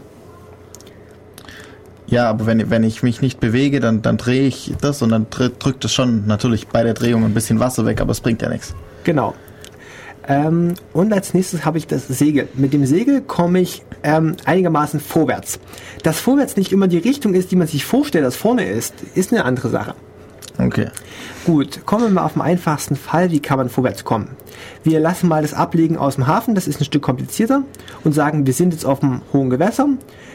Wir gucken nach vorne zur Sonne, es kommt gerade Wind vom hinten im Rücken. Ich nehme einfach mein Segel zur Seite. Ja, wie sieht, wir müssen kurz erwähnen, wie das, wie das so ein Segel aussieht. Ähm, es gibt viele Möglichkeiten, wie viele Segel ein Segelboot hat und auch wie groß die sind und wie die angebracht sind. Wir gehen mal für den Standardfall davon aus, wir haben zwei Segel. Wir haben einen großen Mast in der Mitte vom Boot. Am Mast hängt das Hauptsegel dran. Das Hauptsegel zeigt nach hinten zum Heck. Ja. Heck hinten am So Boot. ein bisschen wie so ein Softbrettsegel. Genau. Der Bug ist vorne am Boot und vom, von der Mastspitze zur Bugspitze. Da geht nochmal äh, Metallseil lang und da hängt ein Vorsegel dran. Noch so ein kleines dreieckiges Stück Stoff. Ähm, das Vorsegel kann sogar größer sein als das Großsegel. Das Okay. gibt viele verschiedene Theorien, können wir vielleicht nachher noch drauf eingehen. Also wir haben ein Segel von vorne zur Mitte und ein Segel von der Mitte nach hinten. Ähm, das Segel nach hinten kann ich relativ wenig steuern. Da hängt einfach ein Faden dran, der das Segel zur Schiffsmitte ziehen kann. Oder ich kann diesen Faden halt festziehen oder ich kann ihn locker lassen. Das Ding heißt in Seemannssprache die Großschot. Weil Okay. sie, also eine Schot, ein, ein bewegliches Seil und Großschot, weil sie das Großsegel bewegt. Okay. Des Weiteren habe ich für das Segel, das von vorne zur Mitte geht, es ist vorne aufgehangen, es ist in der Mitte beweglich, habe ich auch links und rechts ein Seil und ich kann das Segel nach links oder nach rechts führen. Das ist dann die Kleinschot. Nicht ganz, es ist Okay. die Vorschot. Vorschot. Ach, Ah, verdammt. sehr gut geraten. Also ich kann das Segel, das ich vorne habe, nach links und nach rechts bewegen. Ich kann es auch komplett locker lassen. Dann flattert es irgendwo rum. Genau, das Flattern ist wichtig, wenn du mal bremsen willst. Und, und das Hauptsegel, halt das Großsegel, was von der Mitte nach hinten geht, das kann ich halt dicht zur Schiffslinie holen. Oh, verdammt, das war wieder Seemannssprache. Ja, passt schon. Ähm, ich kann halt das Segel so ausrichten in die Richtung, wie das Schiff fährt, oder ich kann das Segel locker lassen. Dann macht es halt, was es will. Also das ich kann es fast parallel zur Fahrtrichtung stellen sozusagen oder Genau. fast senkrecht dazu. Du kannst es nicht willkürlich in diese Richtung stellen. Ja, stellen lassen. Dadurch, Ähm, dass ich das Seil einstelle und dann der Wind den Rest Genau, tut. richtig. Wir haben schon gesagt, der Wind bewegt das Segel. Das ist eine These. Also wir holen nochmal kurz zur Steuerung. Ein Vorsegel, das ich nach rechts und links ziehen kann. Da habe ich zwei Schoten. Ein Großsegel, das ich, das ich einfach nur ranziehen kann oder locker lassen, habe ich äh, noch eine Schot und ähm, dann halt noch das Ruder oder die Pinne, wie auch immer. Und das ist alles, was ich brauche, um das Boot zu steuern. Wenn ihr es mal mit dem Auto vergleicht, was hast du im Auto? Du hast ein Lenkrad, du hast ein, du hast drei Pedale, wenn du Ja, wir sagen mal automatisch einfach, du hast zwei Pedale, du hast trotzdem noch eine Handbremse.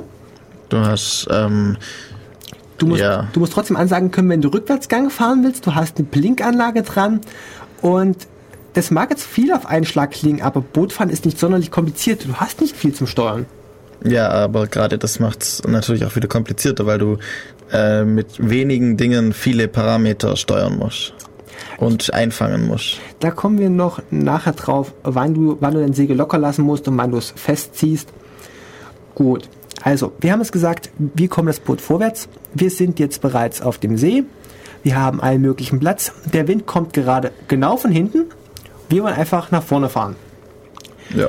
Dann lässt du halt dein Großsegel locker. Der Wind, ähm, also das Segel ist ja in der Mitte aufgehangen und hängt hinten lose. Der Wind drückt es jetzt einfach zu irgendeiner Seite raus. Das Segel bewegt sich nur bis 90 Grad raus. Danach, ähm, danach kommen die Seile, die den Mast festhalten. Ich glaube, wir müssen wirklich mal über das Aussehen des Segelbootes reden.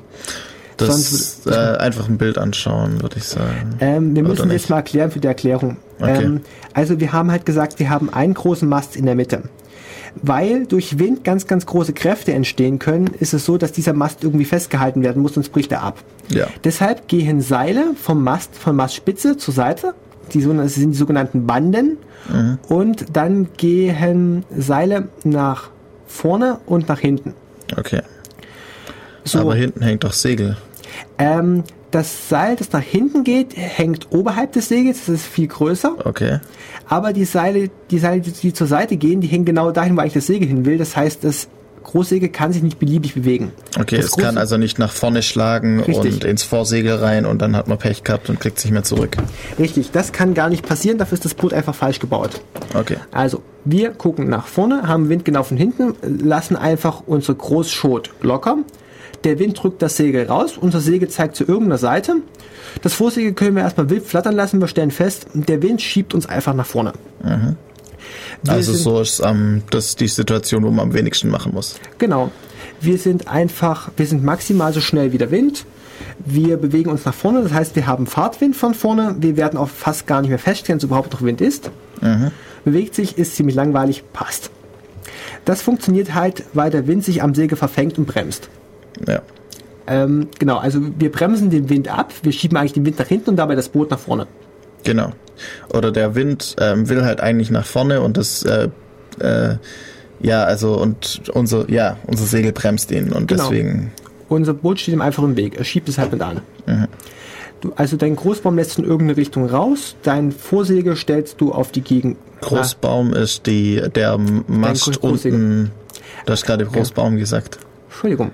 Also der ja, der Großbaum. Ist der Holmen und unterhalb des Großsegels Du oder? zeigst es mir gerade ganz gut, jetzt musst du noch das alles fürs Radio klären. ähm, senkrecht zum Masten ist dann gibt's eben einen Holmen, ein Stück Holz, das äh, eben also parallel zur ähm, Oberfläche des Schiffes ist. Genau. Äh, und das hat ein Gelenk dran und da wird dann unten eben auch das Großsegel befestigt. So. Genau. Okay. Das können wir vielleicht noch ein Stück weiter erklären. Wenn du das Segel setzt, dann ziehst du es am Mast nach oben. Mhm. Und damit die dritte Ecke vom Segel richtig gehalten wird, wird es halt noch über den Großbaum ähm, nach hinten gezogen. Ja. Und damit kannst du das Segel straff spannen. Okay. Ja, das Segel ist jetzt halt ein einfacher fetzen Stoff. Der ist im Gegensatz zum Kleidungsstoff, den ihr habt, ein bisschen dichter. Da verfängt sich besser Wind drin. Er hält ein bisschen mehr Belastung aus.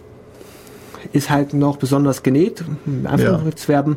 Klar. Und äh, er bremst halt den Wind. In welcher Ja. Form auch immer. Genau. Okay. Also jetzt hatten wir den Wind von hinten gehabt.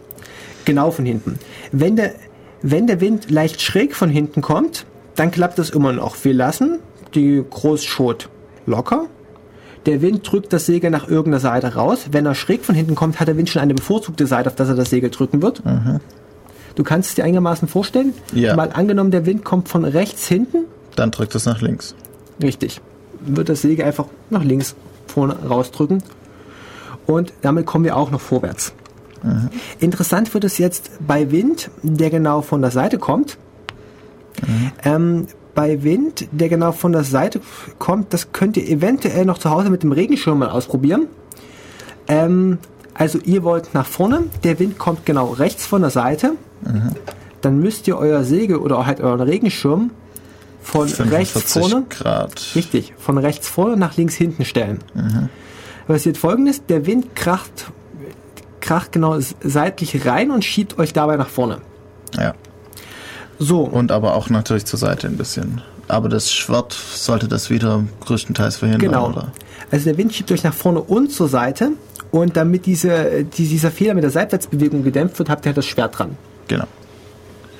Okay. Damit, damit sind wir jetzt wieder beim Problem, ich möchte eigentlich nach vorne, aber ich kann so gewisse Seiteneffekte nicht vermeiden. Also müsste ich dann eher standardmäßig gegensteuern, um wirklich geradeaus zu fahren, wenn ich dann mitkriegen würde, dass ich zur Seite fahre. Hey, die Theorie ist gut. Ich nehme dich mal mit, du kannst es ausprobieren.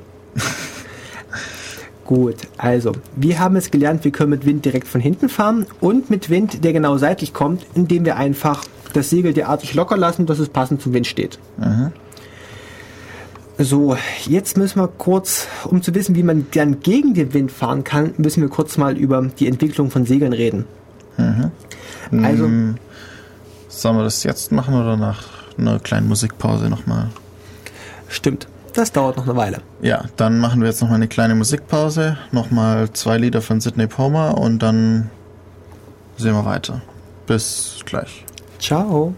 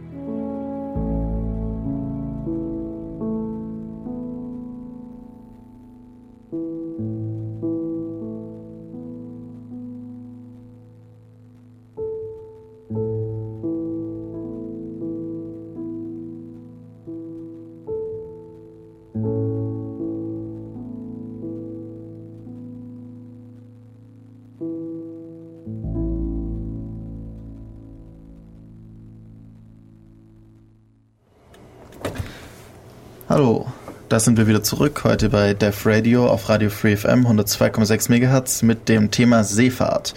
Und ja, jetzt sind wir ja gerade dabei, also wir hatten vorher vor der Musik abgehandelt, wie ein Motorboot fährt mit einem äh, mit einer Schraube und einem Ruder.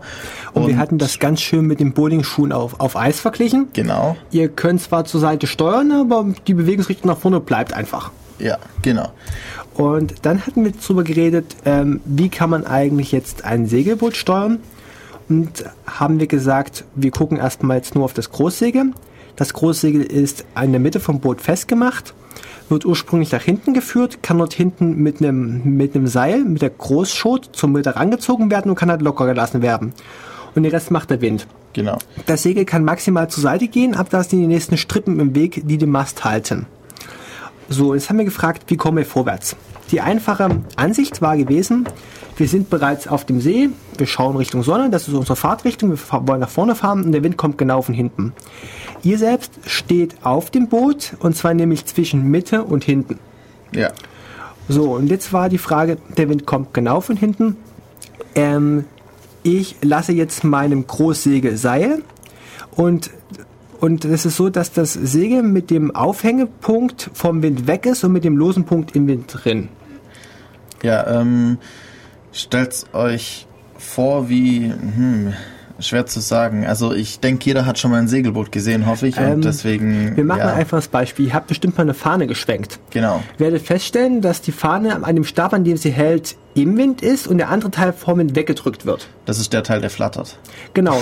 In dem Moment, wo ihr den flatternden Teil in die Gegenrichtung haltet, werdet ihr feststellen, die Fahne dreht sich ganz schnell von alleine wieder. Ja.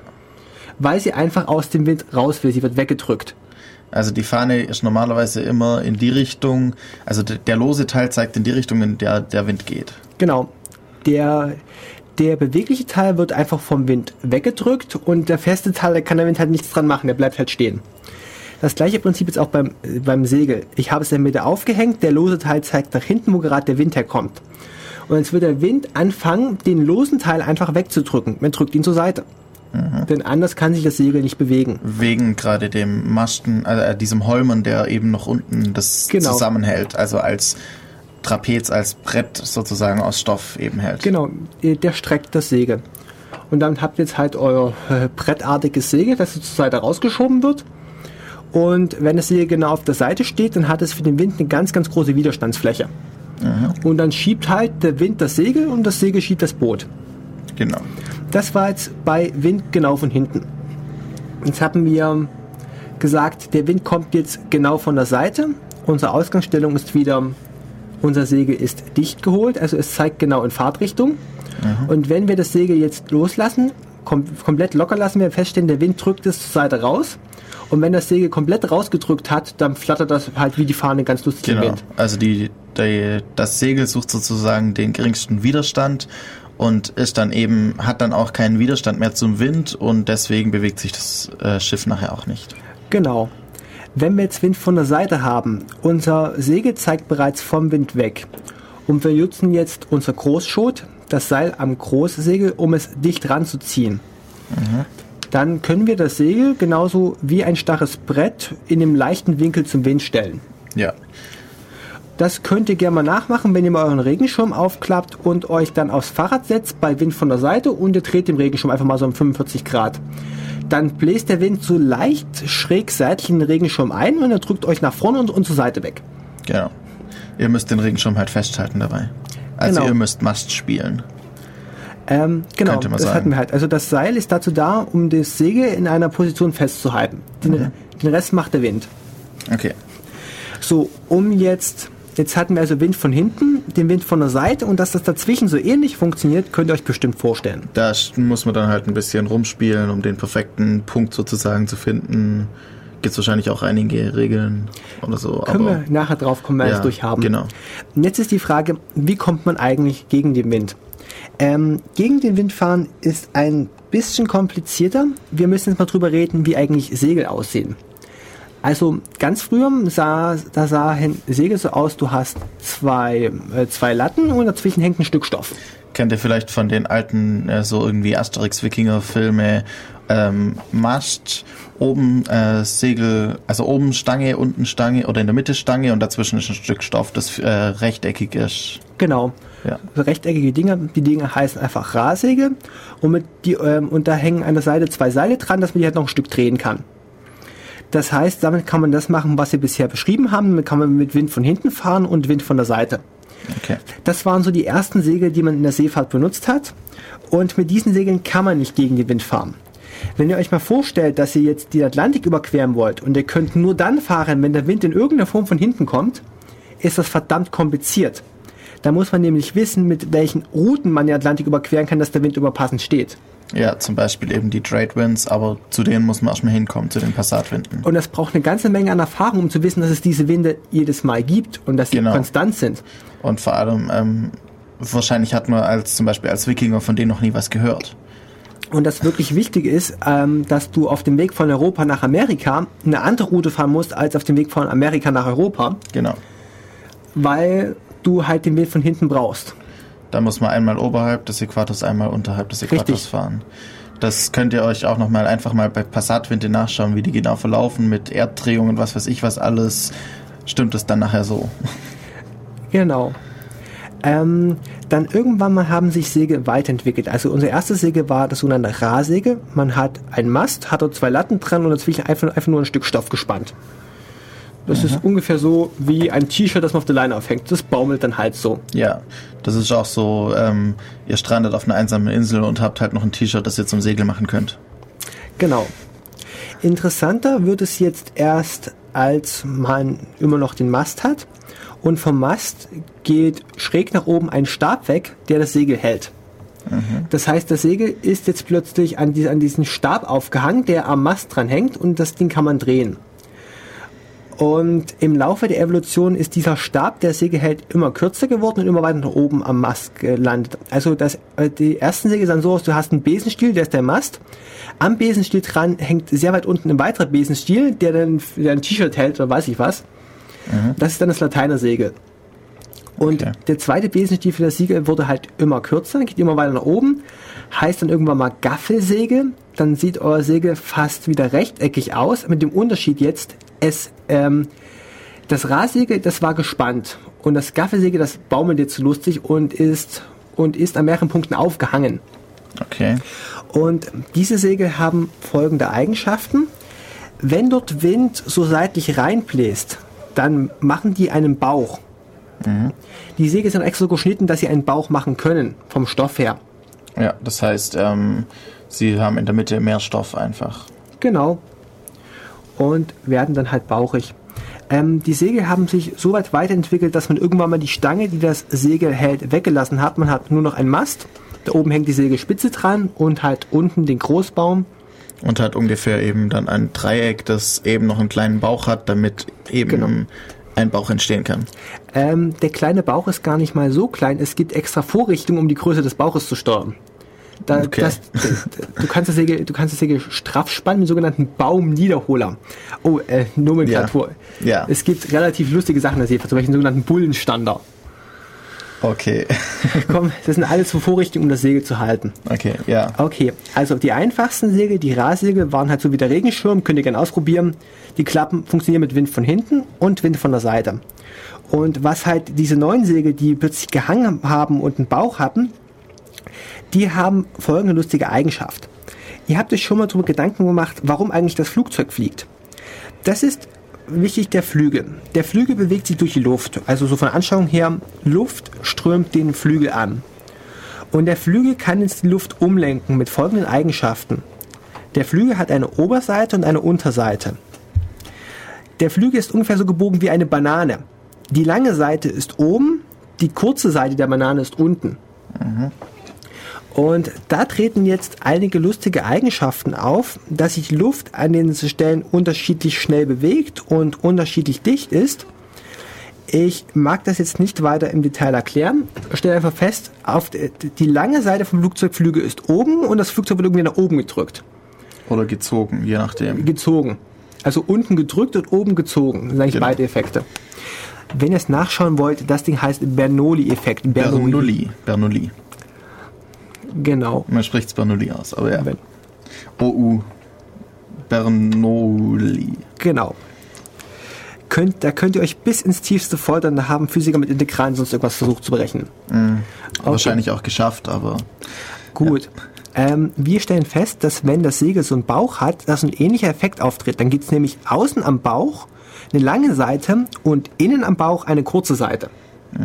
Des Weiteren gilt gleichzeitig noch das Prinzip, das wir beim Regenschirm hatten oder beim einfachen Brett, das ich hinhalte. Wir drücken den Wind zur Seite. ja. So, diese beiden Effekte kann man jetzt zusammennehmen. Bereits dann, wenn der Wind von der Seite kommt. Wenn der Wind von der Seite kommt, dann drückt er immer ein Segel in einen kleinen Bauch rein und er muss auch jetzt das Segel außen und innen umströmen. Das heißt, ich habe zum einfachen, ich, zum einfachen Effekt, ich lenke den Wind mal zur Seite ab, durch den Effekt, der Wind umströmt mein Segel. Und damit zieht er auch wieder das Segel noch in die Richtung äh, Er, nach vorne. er, er zieht das Segel in die Richtung, in die der Bauch zeigt. Genau. Und damit würde, würde er bei seitlichem Wind mein Segel schräg nach vorne ziehen. So wie er auch selber das, äh, Mhm. das Segel drückt und also mehr oder weniger. Ja, man muss mal zeigen, wir haben hier eine Skizze rumliegen, um uns das besser erklären zu können. Und das Segel hängt von hinten so um 45 Grad zur Seite raus. Der Wind kommt genau von der Seite und Ja. bildet dabei halt den Bauch. Und dieser Bauch ist jetzt der Grund, wie ich gegen den Wind fahren kann. Also genau, genau in die Richtung fahren, aus die der Wind kommt, das funktioniert nicht, weil der Wind die beiden Segel, die ich habe, dann einfach nur nach hinten drückt und dann flattern die halt los im Wind rum. Und mit flatternden Segeln komme ich nicht vorwärts. Aber ich kann meine Segel ganz dicht zur Schiffslinie heranholen und, ähm, und dann halt leicht schräg gegen den Wind fahren. Dabei drückt der Wind noch immer leicht schräg in meine Segel rein, das heißt, die Segel bilden den Bauch. Und der Wind, der jetzt fast von vornherein drückt, hat wieder dieses Flugzeugflügelproblem. Er muss das Segel an beiden Seiten umströmen. Das heißt, ich habe die Segel irgendwie so in einem Gra Winkel von, keine Ahnung, 20 Grad, 10 Grad oder Ähm, du hast sie in einem relativ kleinen Winkel. ja. Und Also weniger als 45 Grad auf jeden Fall. 45 ist eben für äh, von der Seite, 90 ist sozusagen für hinten und alles kleinere ist dann für äh, weiter vorne oder Kannst du diese Skizze relativ gut beschreiben? Das sind jetzt die Ähm, gewölbten Segel. Jein. Also äh, schaut euch einfach mal ein paar Bilder von Booten an, würde Okay, ich sagen. Das, also das sagen- ist schwer über das Radio Bilder zu vermitteln. Wir versuchen es nochmal. Der Wind kommt von schräg vorne, so von rechts vorne. Wir wollen nach vorne. Wir lassen unsere Segel, wir ziehen sie relativ dicht an die Schiffsmitte ran und der Wind wird es leicht seitlich reindrücken. Deshalb bekommt das Segel einen Bauch. Okay, ähm, kurze Frage. Er, fährt, er kommt ja von ähm, schräg rechts vorne, sagen wir jetzt. Das heißt, wenn wir loslassen würden, würden die Segel genau in der gleichen Richtung nach leicht schräg hinten zeigen. Genau, das und Prinzip dann einer Flagge. äh, ziehe ich dann ein ganz klein wenig mehr an. Genau. Oder, ja, aber nur ein ganz klein wenig. Also mehr oder weniger. Du- ich ziehe ein klein wenig mehr an, damit ich Genau. einen Bauch bekomme. Du musst die Segel zur Schiffsmitte ziehen, damit, Okay. der Wind leicht seitlich reinpustet. Genau. Dann pustet der Wind sie eher ähm, fast nach hinten, das Boot wieder, aber der, der Benulli-Effekt ist dann stärker. Ja, richtig. Ähm, Okay. Er hat es wunderbar gesagt. Der Wind drückt dich eigentlich in die Gegenrichtung. Er will, er will, will dich ja wegdrücken. Aber die Segeleffekte ziehen halt das Boot in irgendeine Richtung, die irgendwo vorne ist. Genau. Dass es nicht gerade nach vorne ist, ist eine nächste Sache. Aber Ja. ihr kommt damit zumindest gegen den Wind an. So, was passiert jetzt, wenn jetzt das Ziel, das ich ansteuern möchte, genau im Wind liegt? Also ich, äh, ich möchte genau nach vorne, von vorne kommt der Wind. Das kann ich nicht fahren, aber ich kann leicht seitlich fahren und kann dann halt irgendwann mal mein Boot wenden, kann wieder leicht seitlich fahren und fahre dann halt im Zickzack mit leicht schrägem Wind von vorne an mein Ziel ran. Das ist dann das sogenannte Kreuzen. Kreuzen, ja. Mit Kreuzen könnt ihr gegen den Wind fahren. Das funktioniert, weil eure Segel einen Bauch bekommen. Und das Problem ist nur, ihr müsst halt, wenn ihr kreuzt, eine längere Strecke zurücklegen durch das Zickzack fahren. Und es ist auch so, dass eure Segel auch nicht gut im Wind stehen, ihr seid langsamer. Ja, weil eben fast nur der Bernoulli-Effekt dann, oder nur der Bernoulli-Effekt Genau, Bernoulli-Effekt. tut. Also wir stellen fest, es funktioniert. Es ist nicht die schönste Art, um vorwärts zu kommen, manchmal die einzige, die du zur Verfügung hast. Ja. Weil zurück willst du ja nicht. Da bist du schon gewesen. Genau. Okay. Ähm, der Seefahrer hat hierfür zwei Begriffe. Und zwar redet er von der sogenannten Höhe. Wenn ich gegen den Wind fahre, gewinne ich Höhe. Wenn ich mit dem Wind fahre, also mich vom Wind wegschubsen lasse, verliere ich Höhe. Das ist dann sozusagen so ein bisschen, hm, ja, Lageenergie. Ja, sowas ähnliches. So in die Richtung. So, ich falle dann mit dem Wind und irgendwie, ich muss mich anstrengen, um wieder hoch zu kraxeln. Du hast es jetzt wunderbar gesagt, du hast sogar gesagt fallen. Ähm, abfallen heißt, äh, man lässt sich, man dreht sich ein Stück weit in die Richtung, dass der Wind einen wegschubsen kann. Okay. Das Gegenstück dazu heißt anrufen. Ah, wenn wir gerade mal bei Begriffen sind, klären wir erstmal Luf und Le. Genau, das, das war, das kennt man vielleicht noch irgendwie zum Beispiel aus dem Geografieunterricht äh, bei Bäumen, äh, bei Bergen. Wenn da der Wind kommt, dann sagt man auch Luf und Lee, aber ich weiß nie, was was ist. Dafür gibt es einen ganz einfachen Merkspruch, hat mein Großvater erzählt. Der Seefahrer sagt zu äh, Spucken, speisen. Speist du nach Lee, geht's in die See. Speist du nach Luf, kommt wieder Ruf.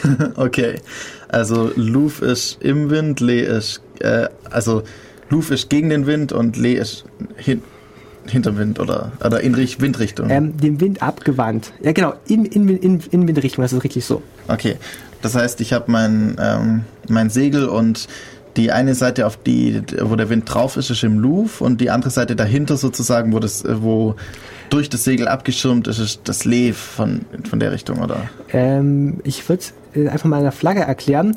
Äh, da, wo Ja. die, Flagge aufgehangen ist, ist automatisch Luft. Das ist am meisten dem Wind zugewandt.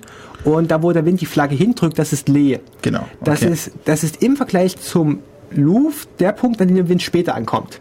Die Lee-Seite. Ah, okay. Also das, das, was im Alphabet früher kommt, kommt eigentlich später. Merkt einfach, speist du nach Lee, geht's in die See. Ja, Andersrum ist es ein bisschen doof gelaufen. ja. Gegen den Wind und so. Genau. Also man kann halt aufgrund des Bauches gegen den Wind fahren.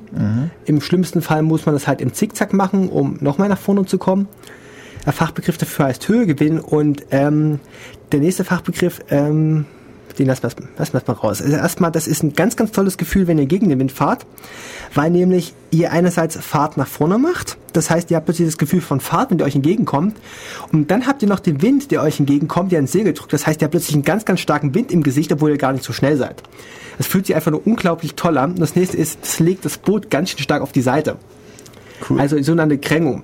Wir hatten das zur letzten Regatta gehabt, dass wir hart am Wind gefahren sind. Also wir haben den Wind so steil ins Segel reingelassen, wie es nur geht. Und unser Boot lag so, dass wir, mh, wie beschreibt man das? Wäre das Boot gerade gefahren, dann hätten wir im Boot gelegen. Aber Ja. weil das Boot so seitlich lag, standen wir im Boot. Okay.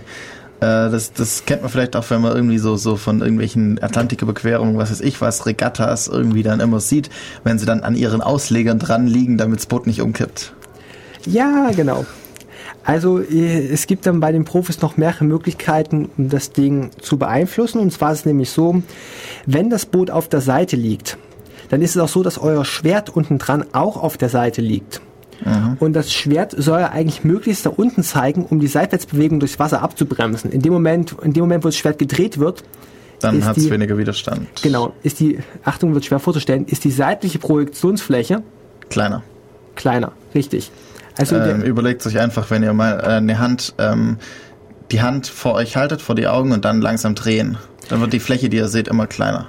Genau. Natürlich seht ihr noch, dass die Fläche gleich groß ist, weil ihr äh, dreidimensional denken könnt, aber wenn ihr dann äh, den, den Schatten anschaut an der Wand von der Taschenlampe, dann wird der kleiner. Genau. Bis hin zu einem Strich. Ja, das mit der Taschenlampe und der Hand war eine sehr schöne Idee. Nochmal kurz mitmeißeln. Taschenlampe an, die Hand von oben nach unten, als Bild an die Wand und die Hand einfach mal drehen. Ihr werdet sehen, die Fläche vom Schatten wird kleiner. Und genau das gleiche passiert auch, wenn das Boot auf der Seite liegt. Dann wird einerseits die Fläche meines Schwertes kleiner, das heißt, der Wind kann mich viel, viel stärker zur Seite wegschubsen. Und das nächste ist, auch die Segel liegen auf der Seite und auch da passiert dieser Projektionseffekt, dass die Segelfläche scheinbar kleiner wird. Ja. Das heißt, damit mit weniger Segelfläche kann ich mich weniger vom Wind reiben lassen, also ich werde auch langsamer. Um dem entgegenzuwirken, seht ihr es manchmal bei Regatten, dass die Leute in den, Achtung, Fachwort Wanden hängen, in diesen seitlichen Seilen, um halt Gewicht auf die andere Seite vom Boot zu bringen, um das Boot wieder aufzurichten, um mehr Segelfläche zu haben. Ja. Kennt ihr vielleicht auch von zum Beispiel bei einem Katamaran oder so? Das sind ja die zwei, äh, zwei Kufen, in der Mitte irgendwie ein Netz oder so drauf hockt und dann äh, fahren die manchmal nur auf einer Kufe. Ja, das sieht cool aus. Und die Ähm. andere, die hebt's halt aus dem Wasser raus, weil man gerade schön im Wind fährt oder hart am Wind. Dann. Ka- Katamaranfahren braucht ein bisschen Erfahrung, da kommen wir gleich drauf. Okay, wir sollten vielleicht nochmal drüber reden, wie bekomme ich das Segelboot vorwärts. Also, Ja. ich kann, wenn ich meinen Großsegel passend stelle, Wind genau von hinten haben, Wind von der Seite. Bei Wind von der Seite tritt noch ein, dass, ich, dass das Segel im Bauch bekommt und der um sich strömen wird, der Monoli-Effekt. Diesen Effekt brauche ich, wenn ich leicht gegen den Wind segeln möchte, wenn er von schräg vorne kommt. So, und wie genau funktioniert das jetzt? Also ich kann mit dem Ruder, das ich habe, das Boot drehen. Ich kann die Spitze in den Wind drehen oder das Heck in den Wind drehen. Oder ich kann auch meine Segelposition nochmal bewegen. Für den Seefahrer ist wichtig, er schaut immer drauf, wo kommt denn eigentlich aktuell der Wind her. Das Ja. ist die wichtigste Orientierung, wenn du auf dem Boot bist, um zu wissen, wie musst du deine Segel richtig stellen. Ja, klar, weil sonst hast du ja keine Ahnung. Du, das ist so, wie wenn du nicht wüsstest, wo das Gaspedal ist. Genau. Deshalb habt ihr meist auf der Mastspitze sowas, äh, wie heißt das Ding? Fachsprache heißt Verklicker. Es sieht so ein bisschen aus wie der Windrichtungsanzeiger auf Kirchturmspitzen. Ja, so, so eine kleine, so eine ganz kleine Windfahne oder so. Genau. Dass ihr halt wisst, wo der Wind herkommt. Okay. So, wie machen wir jetzt am Ja, besten weiter? Die Windkurse wollte ich mal noch sagen, so Seemannssprache. Ja. Also, wenn der Wind genau von hinten kommt, dann seid ihr vor dem Wind auf Kurs, vor dem Windkurs. Der vor dem Windkurs ist so erst maximal so schnell, wie der Wind selbst ist. Und das Problem ist von Seefahrer, dass es einfach unglaublich langweilig ist. Weil wenn du genauso schnell bist wie der Wind, ist es so, du spürst gar nicht, dass Wind ist. Das heißt, du hast eigentlich das Gefühl zu stehen.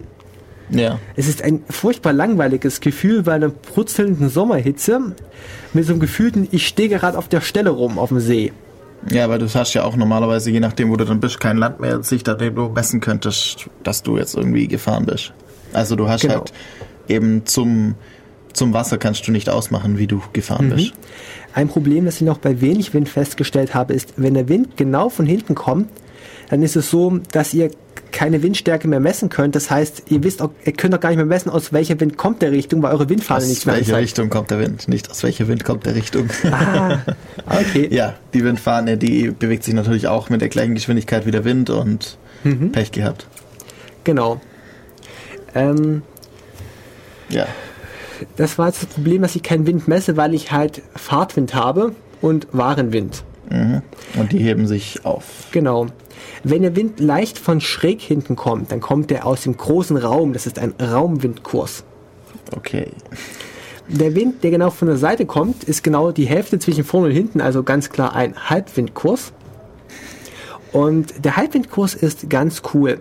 Das war ja die Tatsache, dass euer Segel den Bauch macht und die Tatsache mit, dem, Re- mit der Regenschirm und der Fortbewegung, dass plötzlich beide Effekte zusammenkommen.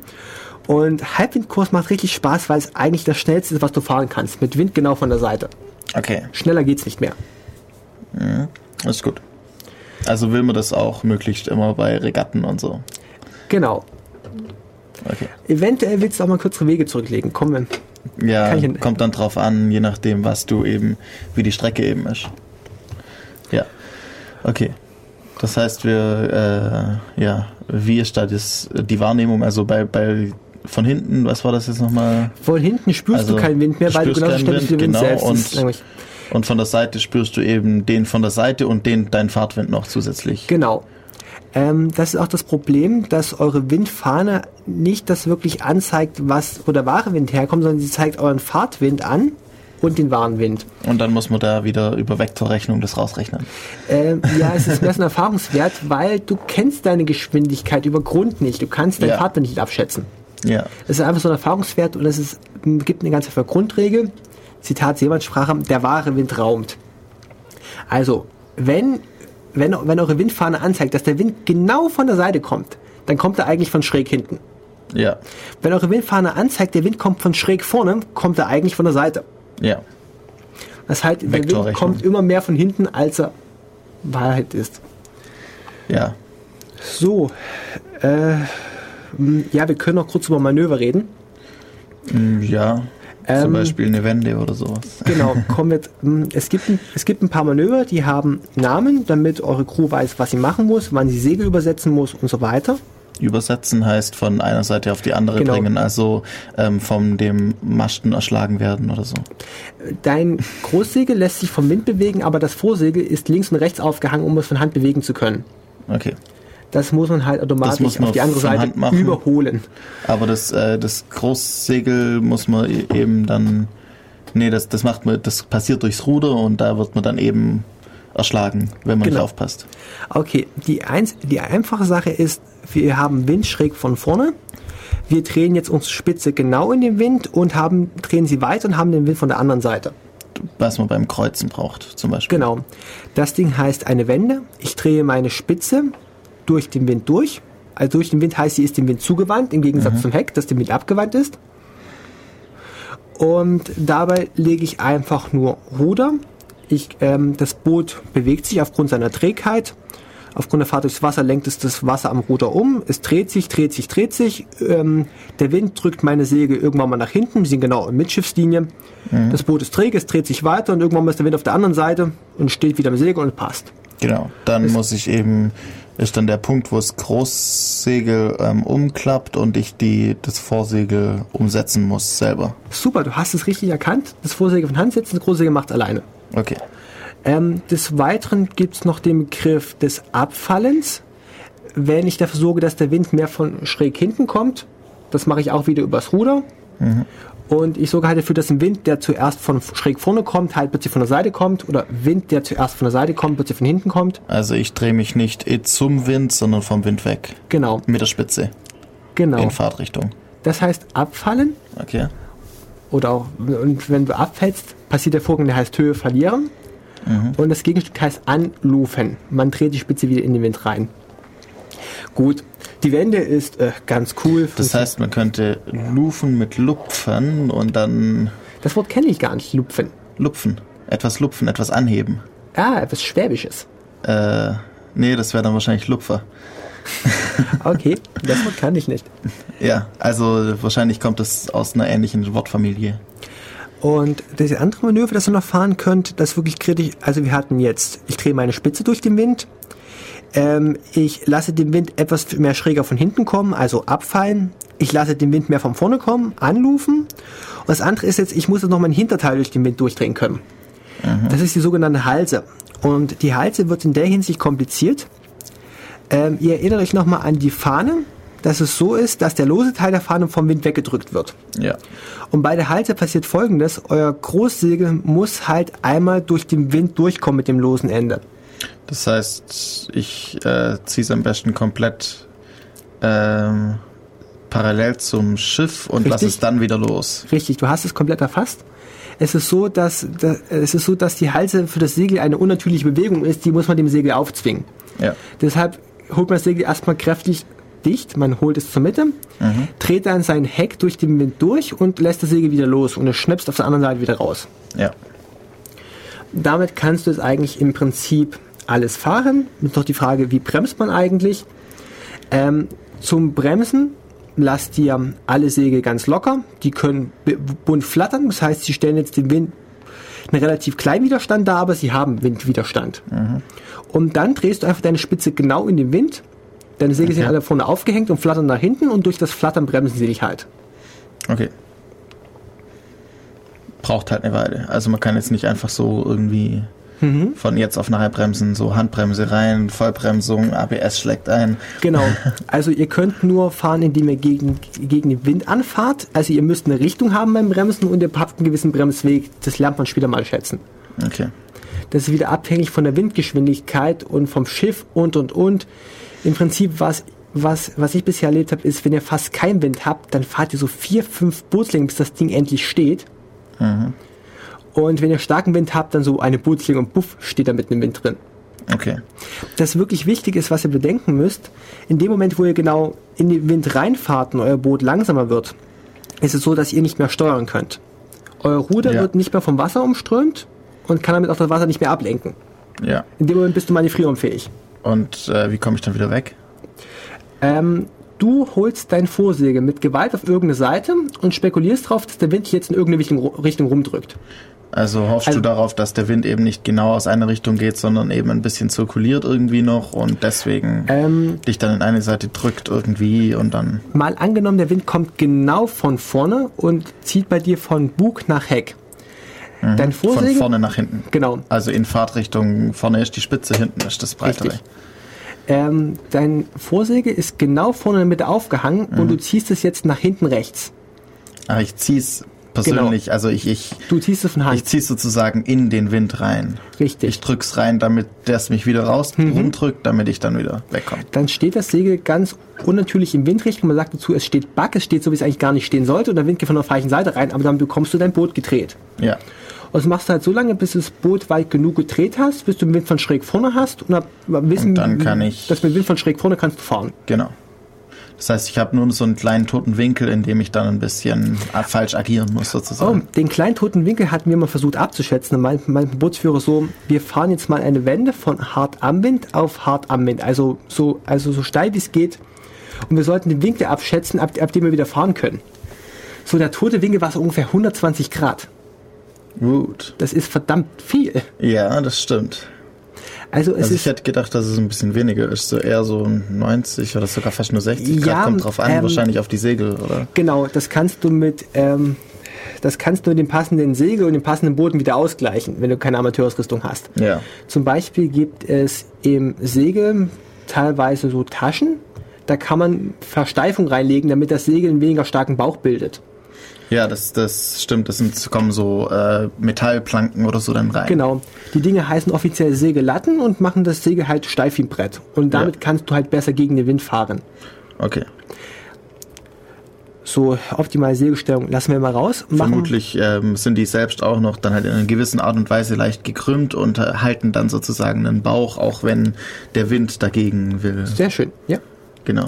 Ähm, machen wir noch ein Stück und dann reden wir mal über Beleuchtung und Vorfahrtsregeln. Genau, also ja. Dann jetzt kommt, äh, nachdem wir das Album von Sidney Poma durch haben, kommt jetzt ähm, von Galtzon von dem Album Musical Landscapes 1.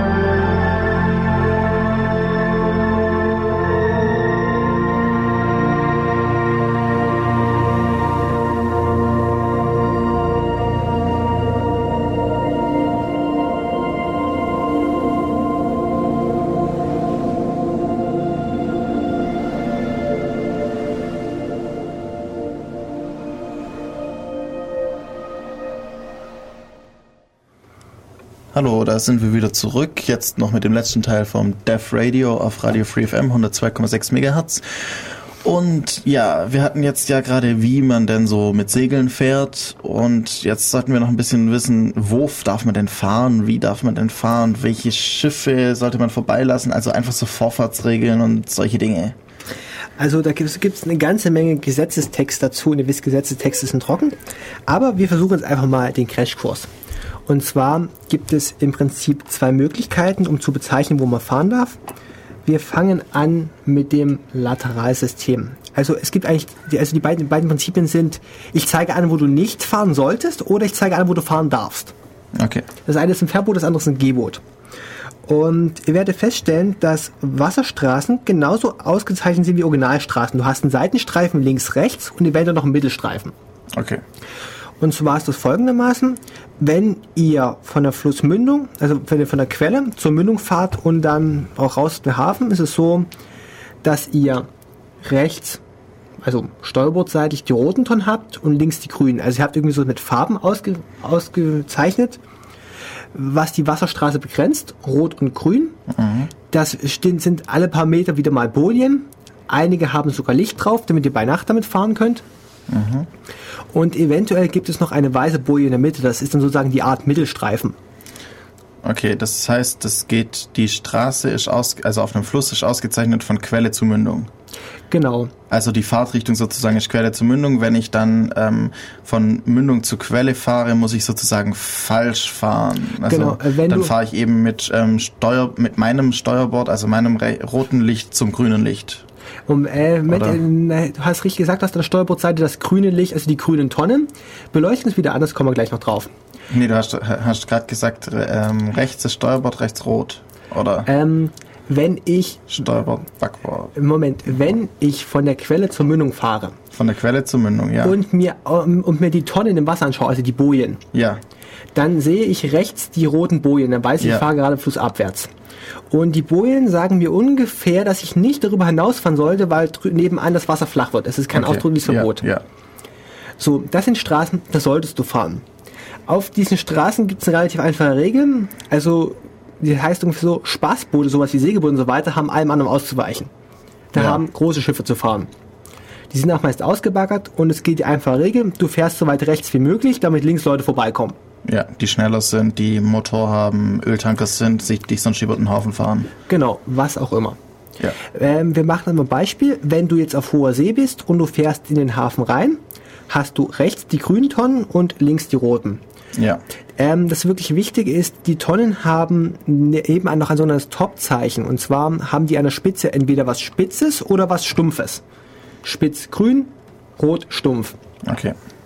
Dann, weil das Problem ist einfach, wenn du am Horizont guckst und du siehst eine Boje, ist die Boje immer schwarz. Ja. Eine grüne Boje wirkt schwarz, eine rote wirkt, es wirkt alles noch schwarz, aber du erkennst das Top-Zeichen. Ja. Und darauf kannst du dich auch verlassen. Also du hast bei der Wasserstraße links, rechts.